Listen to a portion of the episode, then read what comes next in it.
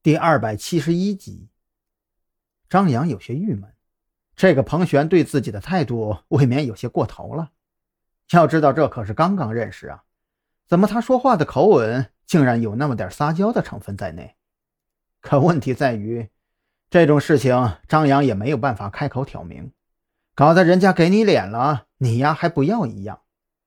就这样尴尬的站在路边，足有十多分钟，还真如彭璇说的一般。没有一辆出租车路过。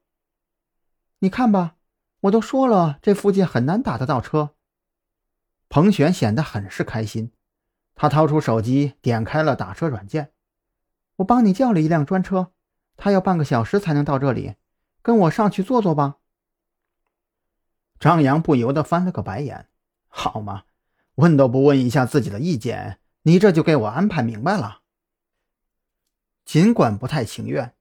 可彭璇盛情难却，再加上这地方的确显得有些偏远，真站在路边等出租车，天晓得要等到什么时候。张扬也只能捏在管不太紧。彭璇的公司位于二楼，公共办公区里有两名妹子客服正在用电话和客户沟通意见。见到老板打扮奇怪，还带着一个年轻男人走进公司，都不约而同地抬头看了过来，目光中。闪烁着浓郁的，而此时，彭璇这才意识到自己化着浓妆，还穿着时尚过了头的衣服，不由得脸上一阵发烧，将张扬带进办公室，丢下一句“我需要去个洗手间”，便钻进位于办公室内的休息间中，看了一眼重新关上的隐藏式房门，张扬环视这间办公室，目光最终落在红木办公桌上。这张办公桌大概有四米多长，无论是浮雕还是漆面，都显得很是奢华。而吸引了张扬目光的，则是反扣在桌子左侧的相框。他下意识地走到办公桌跟前，伸手拿起相框，里面装裱着的是一张微微泛黄的全家福。张扬一眼就认出了陆安，全家福里面的陆安还非常年轻。站在他旁边的年轻女子，应该就是彭璇的母亲吧？至于相片里的彭璇，还只是一个十岁左右的小女孩。这张全家福的背景是临海市人民医院，照片里的三个人面容略带菜色，可他们身上的衣服却价格不菲。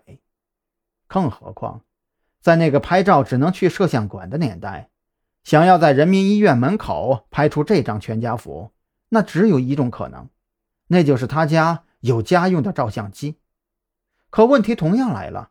按照彭璇在电梯里所说，陆安没有离开他们娘俩的时候，家中日子过得非常拮据。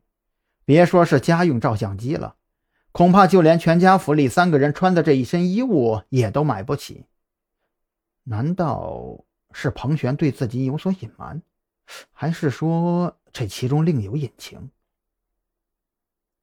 张扬的脑袋当即开动起来，直觉告诉他，这张全家福背后定然隐藏着一个秘密，一个关系到陆安、关系到后来的安丰物流集团的秘密。别动那个！就在张扬沉思的时候，卸完妆并且换了一身休闲装的彭璇推门走了进来。他看到张扬的举动，脸上的笑容瞬间。